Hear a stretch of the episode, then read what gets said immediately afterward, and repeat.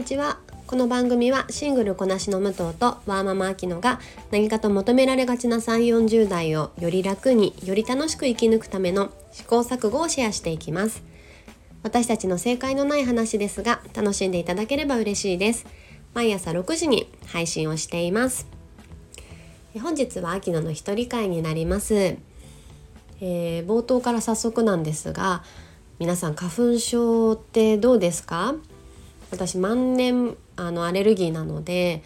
えー、鼻の調子が悪いっていうのが割とスタンダードなんですけれどもやっぱりこの時期は特にあとニュースでもあるように今年結構ひどいですよね。なんか早い時期からあの症状が出てるなって感じています。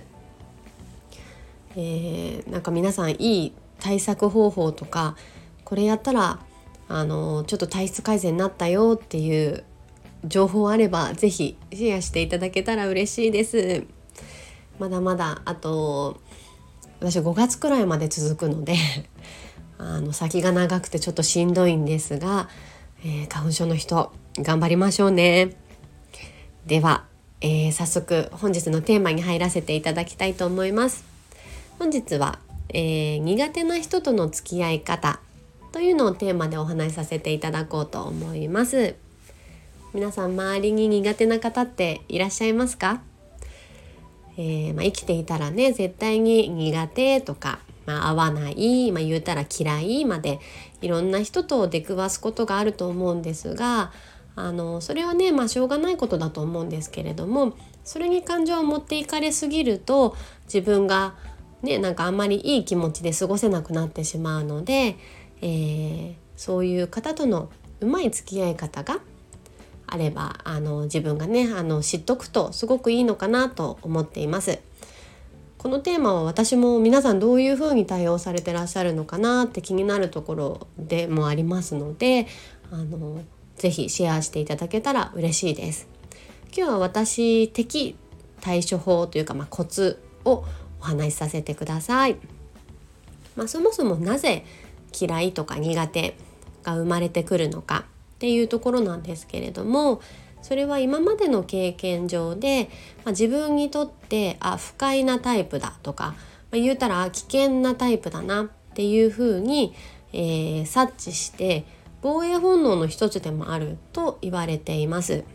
まあ、なので自分を守るためにこうどうしても生まれてしまう感情の一つなんですよね。ただ厄介なのがその脳が一度あこの人苦手でこうレッテルを貼ってしまうともうその人の嫌なところばっかりが目についてしまうっていうこう思考回路があります。あの他の人がやったら全然気にならないのにもうあの人があれやったっていうなんでしょうやたらちっちゃいことがもうイラッときたりああってなることありませんか、まあ、それがまさにこの現象でもうあの、苦手って思った時点でその人の何もかもが気になってしまうんですよね。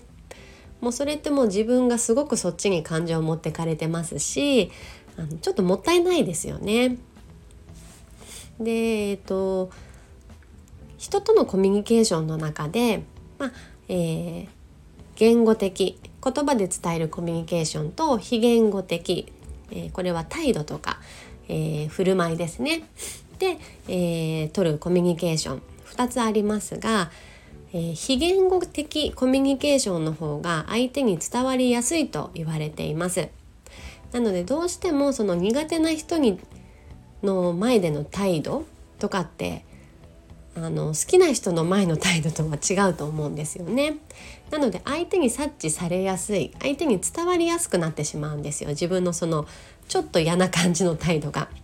でそれによって相手も自分に対していい感情は持たないと思いますのでもうその時点で人間関係をこういい方向に持っていくっていうのがすごく難しい状態になってしまいます。えーま、それを踏まえた上でえー、私が、えー、苦手な人と付き合うためにこう気をつけている対処法っていうのを4つほど今日はご紹介させてください。まず1つ目は、まあ、今の話であったように苦手という感情を持ってしまうとまあもう厄介な流れしかないのでそもそも苦手という感情を持たないように気をつけるっていうのをやっています。うん、やっぱりそもそもなんですが これが一番効果的というか、えー、とあこの人きっと自分と合わないなくらいのところで感情を止めておく感覚ですかね。それ以上超えてしまうと多分不快苦手あ嫌いっていうところまで行ってしまうのであこの人との距離感はこれくらいにしておこうっていう苦手に行くまで、えー、何でしょうコミュニケーションを取ろうとしないというか、えー、そこで止めておく感覚ですね。それをこれをマスターしちゃうと割と楽です。まあでもそうは言ってもっていうところだと思うんですが、えー、まあ、苦手という感情を持たないためにも、まあ、2つ目ですねこれは距離を取る今ちょっとお話もしましたがえそもそもその人との関係性って今の自分に必要かどうかを考えるとあのー、意外にそうでもなかったりすることってたくさんあると思うんですよね。なんか周りが上手に付き合ってたりあの普通に接してるから自分もそのレベルでその人と仲良くならなきゃって思いがちなんですけれども全くそんなことなくって、えー、コミュニケーションって全部個と個の、えー、関係性なのでその他の方はうまくできていても自分との関係性はそのレベルにいかないっていうことっていくらでもあると思います。なので、えー、あくまでも自分対その人との距離感を作ればいいだけなので、えー、自分が嫌にならない嫌な感情を持たない距離感を保つっていうところですね。距離もそうですしあとは会う頻度とか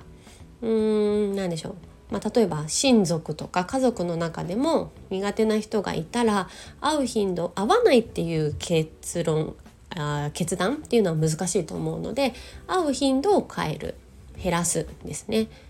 ていうところであの接点を少なくしていくだけでだいぶあの心の負荷が変わってくると思ってます。で3つ目は、えー、客観的に分析するです。えー、相手がどういうタイプなのか、えー、ま嫌なところだけではなくて相手の本質的な部分ですねを分析してその上で自分は何でこういう態度を反応してしまうのかっていうところも自分も分析します。で、えーとまあ、ゲーム的な感覚でそれをその分析した結果どう攻略するかうんどう組み立てていくかっていうふうにちょっと視点を変えてあげると当事者本人という感覚よりも第三者目線としてその関係性を見れるのであの少し冷静にその関係性に対して向き合えるようになります。最後4つ目です。え心地の良い人間関係を築く意識を上げるですね。その苦手な人にフォーカスするんではなくて、えー、自分の周りを自分にとって心地の良い、まあ、大好きな人で、えー、人間関係を築き上げていくっていうところですあのそういうふうに自分の周りができていたら一人二人の苦手な人とか嫌いな人ってあの本当にどうでもよくなるんですよね。もうそういうその人はその人っていうふうに見れるようになるので、えー、苦手な人にフォーカスした人間関係ではなくて自分にとって心地の良い人間関係を作ることに努力をした方が絶対いいと思うので、えー、そっちに注力するっていうのがあの最後は大切かなと思っています。いかがだったでしょうか？きっと皆さんそれぞれ苦手な人との付き合い方のコツとか、まあ、やり方っていうのをお持ちなのかなって思ってます。私はこういう風にやってるよっていうのがあれば是非シェアしていただけると嬉しいですなんかだんだんやっぱりあのね年齢を重ねていくとなのかわからないですけれどもこう人間関係にも凝り固まってしまいやすいなって思ってます。いろんな人と出会いたいなって思いつつも、えー、全ての価値観をこう受け入れるのが難しい自分になってしまっていたりとかあの無意識のうちにですね